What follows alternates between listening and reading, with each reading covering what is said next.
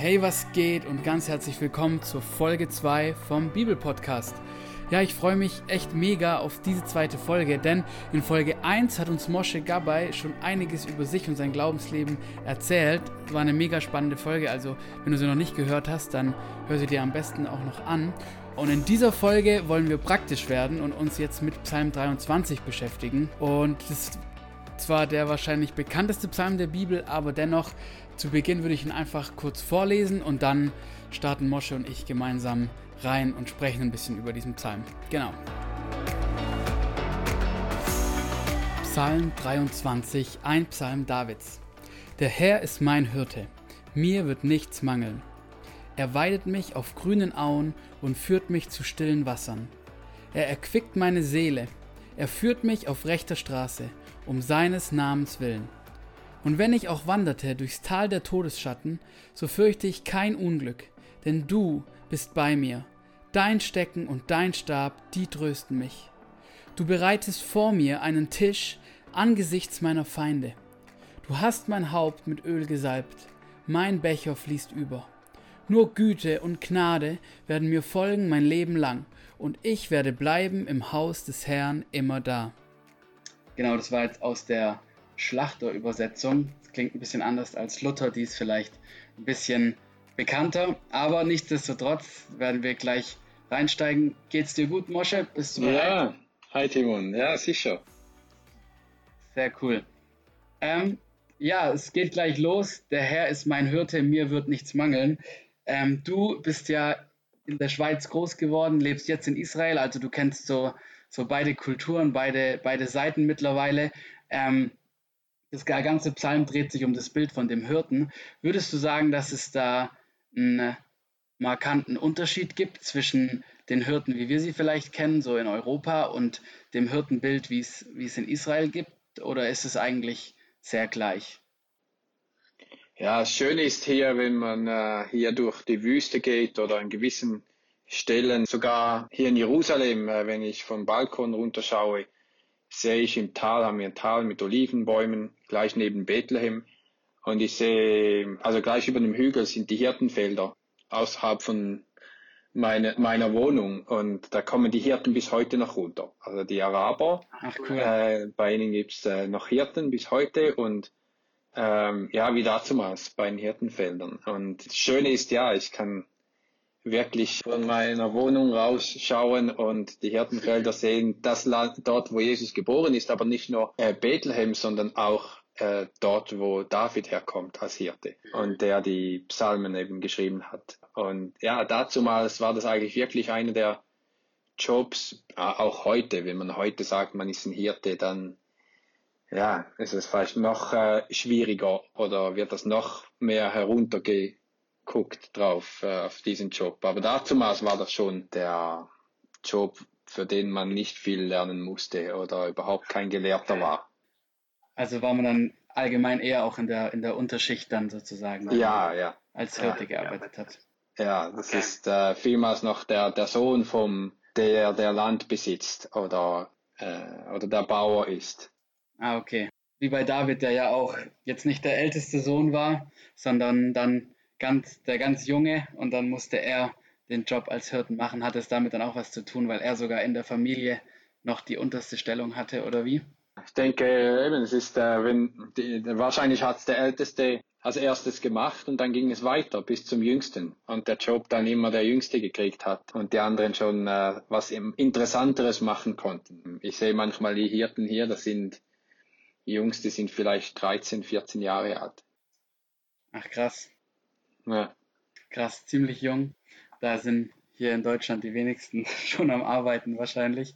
Genau. Aber bei, bei diesem Psalm, da geht es ja am Anfang ist irgendwie so, so voll ermutigend. Da wird einfach nur, nur gute Sachen von dem, von dem Hirten erzählt. Und dann aber irgendwann ab, ab Vers 4 kommt so dieses, dieses, ne, diese negativen Zeiten auch, wo ja gesprochen wird von, von diesem Tal der, der Todesschatten, so ist es in meiner Übersetzung. Gibt es dieses, dieses Tal der Todesschatten? Hat es eine nähere Bedeutung oder gibt es sogar wirklich irgendwo? Du hast ja selber gesagt, dass bei dir in der Nähe, wo du wohnst, König David unterwegs war, der ja den Psalm geschrieben hat. Gibt es da irgendeinen Bezug zu diesem Tal der Todesschatten? Hebräisch heißt es Shal äh, Mavet, Schatten und Tod. Die Übersetzung ist hier sehr, äh, denke ich, äh, gut. Und, aber es, es, es sagt uns nicht, wo es genau ist. Also wir wissen nicht, wo das genau ist. Jetzt, wenn wir aber auf die Geografie schauen, wo ist David aufgewachsen, was hat er in seinem Leben gemacht, wo war er, ähm, dann kann es gut sein, und das ist ähm,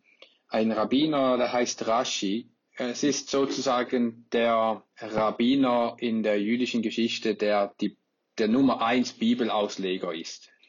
Und, ähm, und Rashi sagt, dass das Tal der Todesschatten im Wadi Kelt sei, äh, ist. Ja, ähm, wieso Wadi Kelt? Wadi Kelt ist dieses Tal, das von Jericho bis nach Jerusalem raufgeht wahrscheinlich auch genau das Tal, wo Jesus nach Jerusalem kommt und dort, wo er auch vom, wie sagt man, vom Teufel äh, versucht wurde. Mhm. Ja, also eigentlich seine, seine tiefste Zeit auch in diesem Tal der Todesschatten verbracht hatte. Jetzt, wieso? Weil das ist, wenn man mal dort durchgegangen ist, durch das Vatikel, da gibt's auch ein, ein tolles Wüstenkloster und es ist ein tiefes Tal, wo der ganze das ganze Wasser jährlich durchfließt. Das ist kein Trockenwadi, es ist jährlich gibt es dort Wasser, das durchfließt und ist wahnsinnig schön. Also man kann dort raufwandern das ganze Jahr durch ähm, an einem Bach vorbei, mitten in der Wüste, wo es sehr sehr heiß ist, ja, wo es vom das Tal geht vom tiefsten Punkt weltweit hoch nach Jerusalem. Ja, also auch sehr symbolisch, ja, vom äh, tiefsten Punkt, dort wo das Volk Israel am Jordan, äh, den Jordan überquert hatte, wo auch am gleichen Platz äh, Johannes dann Jesus getauft hatte. Ja. Nicht jetzt zu viel da reinzugehen, aber eben es ist vom tiefsten Ort, wo es nicht mehr tiefer gehen kann auf der ganzen Welt, hoch nach Jerusalem, ähm, äh, wo dieses Tal, das war die Kälte, geht. Jetzt, wieso sagt Rashi, dass das äh, Tal der Todesschatten dort war, ähm, ist, weil er denkt, dass David den Psalm geschrieben hatte, als er auf der Flucht von äh, Saul war. Ähm, okay. Und äh, er, er ist runter in die Wüste ähm, bis äh, nach Engedi. Jetzt, wenn man von der Region, von dem Gebirge Jerusalems runter in die Wüste kommt, Richtung Engedi, äh, topografisch den einfachsten Weg ist durch das Wadi Kelt. Weil man muss stundenlang, also ich bin es mal gewandert, man braucht zwei Tage. Auch schnell wandern braucht man zwei Tage. Und dazumals konnte man auch durch die Wüste in dieser Hitze nur gehen, wenn man entlang von Wasser gegangen ist. Ähm, und somit das eigentlich topografisch und auch vom Wasser her äh, Sinn macht, dass dort durch dieses Tal runter David gerannt ist von Saul und dann bis nach Engedi gegangen ist. Und somit, wenn man auch mal dort gewesen ist im Kelt, dann kann man sich ja das auch gut vorstellen, weil dort hat man den Kontrast. Ja, im, im, Frühling kann es dort sehr grün sein. Neben dem Wasser ist es auch grün das ganze Jahr durch. Aber geht man ein bisschen von diesem Tal weg, kann man nicht überleben äh, länger wie ein, ein, ein paar Stunden ohne Wasser. Und somit ähm, haben wir eine große Möglichkeit, ja nicht 100 Prozent, aber eine große Möglichkeit, dass das das Wadikelt äh, ist. Okay, das heißt, ähm, man musste da quasi eng mit dieser, mit dieser Quelle, mit diesem Wasser verbunden sein, wenn man da runterläuft, um nicht zu sterben, sagst du. Diese, diese Verbundenheit und dieses eng Zusammensein ist ja auch, äh, lesen wir ja auch, dass das dass David es scheinbar fühlt, dass Gott bei ihm ist, weil er sagt ja, hier, du bist bei mir. Ja, es ist interessant, eben am Anfang zu sehen, wie das steht und dass du bist bei mir auf Hebräisch ist eigentlich Amadi. Und dieser Ausdruck bedeutet Lamot, vom zwei Wörter zusammen, äh, von Lamot ist stehen und das I am Schluss ist bei mir. Also eigentlich die richtige Übersetzung wäre, du bist bei mir, du stehst neben mir, also du stehst an meiner Seite, du gehst mit mir sozusagen durch diese Zeit hindurch. Es ist noch viel, viel tiefer, wie dass Gott einfach beim, äh, geht mit uns durch diese schwierigen Zeiten hindurch äh, an unserer Seite. Ist auch interessant, weil am Anfang spricht ähm, David von er, also Gott in dritter Form. Die Zeit ist gut, es ist grün, es hat äh, stilles Wasser. Ähm, er spricht von Gott in der dritten Form. Und im Moment, wo es schwierig wird, steht Gott bei uns an unserer Seite, geht mit uns und es wird zu du. Ja, es wird äh, zu der Du-Form, wo wir auch sehen, also David war ein Mensch wie, wie wir alle. Ja, er hat gesündigt, äh, aber hat, äh, hat seine Fehler eingesehen und hat Buße dafür getan. Er war ein Mensch wie, wie wir alle und, und wie wir alle auch sind. Ja, in guten Zeiten haben wir weniger Zeit, brauchen wir weniger Zeit mit Gott und äh, lesen die Bibel weniger und beten weniger und ja, ich denke, äh, ich hoffe, aber ich denke, ich bin nicht der Einzige in dem Fall. Nee, da kann ich dich schon mal beruhigen. Einen anderen kenne ich da noch. ja, und, äh, und, und, äh, und dann, wenn es schwierig ist, dann äh, brauchen wir Gott, brauchen wir Gott, dass er neben uns steht, mit uns geht. Dann, wir, dann, dann sprechen wir und beten wir zu ihm, ja, als steht er bei uns, äh, äh vor uns oder neben uns im Zimmer. Ja, ähm, und äh, ich denke, da haben wir einen äh, interessanten Aspekt, dass wir wirklich sehen, wie David hier sehr ehrlich ist in diesem Psalm oder vielleicht eben auch uns zeigen will, dass äh, Gott in den schwierigen Zeiten nicht nur eben bei uns ist, sondern wirklich mit uns geht durch diese Zeit hindurch und wir keine Angst haben möchten. Und eigentlich die schwierigen Zeiten, die, die uns äh, stärken. Voll das, voll das schöne Bild und auch beruhigend, dass, dass David scheinbar, der ja der Mann nach dem Herzen Gottes war, dass er auch das kannte, so wie wir, wie es ja uns heute, also zumindest uns zwei, aber wahrscheinlich vielen anderen eben auch geht, ähm, dieser Unterschied und aber auch dieses Gott dann ganz besonders suchen, wenn man, wenn es einem eben schlecht geht, aber dann auch das Schöne zu sehen, dass Gott dann auch wirklich bei ihm ist und ihn dann da auch, auch durchträgt. Und dann steht aber irgendwie hier noch dein Stecken und dein Stab trösten mich. Ich finde jetzt im ersten Moment klingt es nicht so klingt, klingt jetzt ein Stab oder ein Stecken nicht so tröstend irgendwie ähm, als Metapher, aber kannst du was dazu sagen? Irgendwie hat es gerade im Kontext von historischen Hirten oder auch vom, vom Urtext her eine besondere Bedeutung, diese zwei Wörter? Ja, äh, ja äh, wie du sagst, ja, wenn man so liest, das hört sich nicht gut an. Aber wenn man äh, äh, äh ja, wenn man zurückgeht und schaut, was war der, was hatte das für eine Bedeutung der Stecken und der Stab, für einen Hirten. Jetzt äh, auf Hebräisch heißt der Stecken heißt Shevet und Shevet auf Hebräisch eigentlich, wenn ich jetzt das mit dem modernen Hebräisch lesen würde, Shevet heißt eine Familie, ein, ein, ein, Stamm und äh, aber eben hier wurde es in Stecken. Der Shevet ist auch ein Stecken. Ja, man würde es nicht mehr im modernen Hebräisch so benutzen, aber es bedeutet eben auch, weil mit diesem Stecken der Hirte hat die Schafe gezählt und hat geschaut, dass alle da sind. Und wenn eins verloren gegangen ist, hat er es gesucht. Es, es wurde auch zum Schutz der Schafe benutzt, um irgendwelche Angriffe zu verhindern. Also mit dem, mit der Stärke Gottes, auch als Zepter, als dass er unser König ist, also mit dem, dass er unser König ist, dass er stark ist und uns beschützt äh, gegen alles, was äh, Schlechtes an uns kommt, aber eben auch sich um uns kümmert als Familie, als seine Familie und keinen von uns aufgeben wird.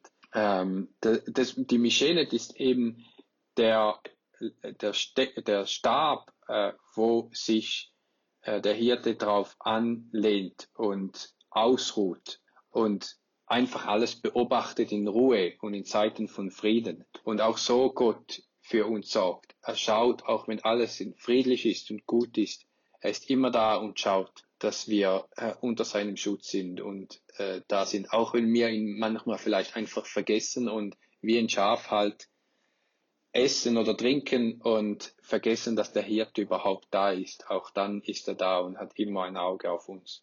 Und ich denke, äh, David als Hirte hat Gott wirklich in dieser Art und Weise äh, gesehen, wie er sich um die Schafe gekümmert hat. So wird Gott oder so kümmert sich Gott um uns.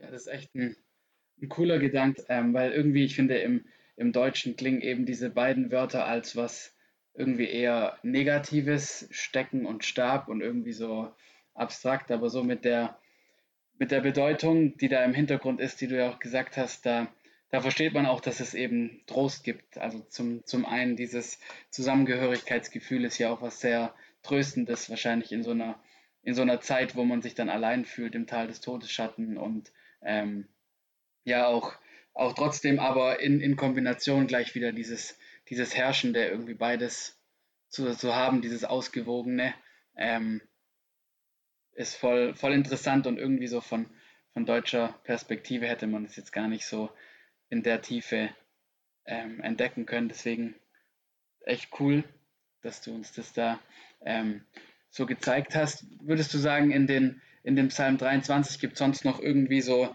so einen Schatz? Wir wollen jetzt auch nicht zu, zu lang machen, aber eine Sache vielleicht noch zum Abschluss, wo du sagst, die, die gibt es dir ganz besonders oder da kannst du was ganz Besonderes auch jetzt heute für, für den Alltag oder irgendwas mitgeben, wo du sagst, das hast du dir da ganz persönlich, ganz besonders entdeckt aus dem Psalm? Also ich, ähm, ja, also ich denke vor allem jetzt äh, in dieser Zeit äh, äh, mit dieser Krise weltweit und dem Virus, ähm, äh, jeder geht das anders durch, jeder hat eine andere Erfahrung, wurde krank oder ist oder krank oder ähm, Arbeit verloren oder das Geschäft geht Konkurs. Also es ist, äh, Leute gehen hier äh, durch schwierige Zeiten weltweit. Und ich glaube genau zu Zeiten wie diesen Zeiten ist es wichtig, dass wir einfach in diese Du-Form mit Gott kommen und, und wirklich äh, äh mit Gott als Hirte, als Vater kommunizieren können und er uns da durchbringt und wirklich, was immer auch wir für Situationen haben, dass wir nicht nur einfach wissen, dass er da ist und mit uns durchkommt, sondern dass wir durch diese Zeit auch gestärkt werden und das Positive sehen können, äh, was es in unserem Leben macht. Und, und wenn wir darauf konzentrieren, wie er da ist und das, das Positive, was es machen kann, äh, denke ich, dass noch vieles besser sein wird. Und äh, ich persönlich äh, erfahre das so, vor allem natürlich arbeite überhaupt auf ähm, nichts und äh, dank Gott sind wir gesund, aber, aber ich sage es mal, ja, die, ich könnte mich jetzt nur die ganze Zeit damit äh, auseinandersetzen, wie es weitergeht, ob der Tourismus überhaupt wiederkommt, wie ich das klar mache mit den Finanzen und so weiter, aber ich denke genau jetzt ist es wichtig, dass man das Beste draus hat und die Zeit mit den Kindern verbringt und mit Gott mehr Zeit. Ja, also das äh, denke ich, vor allem jetzt sehr relevant ist für, für mich und ich denke auch für viele andere. Sehr, sehr schönes Schlusswort. Das, ja, das wünsche ich mir auch für, für jeden, der uns hier heute zugehört hat, dass wirklich, ja, wir, jeder Einzelne da in, in diese, in diese Du-Beziehung kommen kann ähm, und die Krise echt zum, zum Besten auch nutzen, wo, wo man vielleicht manchmal uns so gut geht, dass wir in diese Er-Beziehung kommt, die, diese dritte Person-Beziehung, dass es echt wieder persönlich wird. Vielen Dank, dir, Mosche, für die Gedanken, dass du uns damit hineingenommen hast, ähm, auch in deine, in die, die ehrlichen Sachen, die du da einfach uns auch von dir gezeigt hast. Voll cool. Vielen Dank dafür und ja, mach's gut. Bis zum nächsten Mal. Ja, danke dir. Bis dann. Tschüss. Jo, somit ist diese Podcast-Folge auch schon am Ende. Ich hoffe, es hat dir gefallen. Ähm, wenn du mehr von uns hören möchtest, dann abonniere uns doch einfach hier. Dann verpasst du auch in Zukunft keine Folge mehr. Und wenn du irgendwelche Themenwünsche hast oder Fragen hast oder dir irgendeinen besonderen Gesprächspartner hier in dem Podcast wünscht, dann schreib uns doch einfach entweder per Mail arise.icej.de e oder folg uns auf Instagram und schreib uns dort einfach eine Direct Message. Vielen Dank und bis zum nächsten Mal. Mach's gut. Ciao.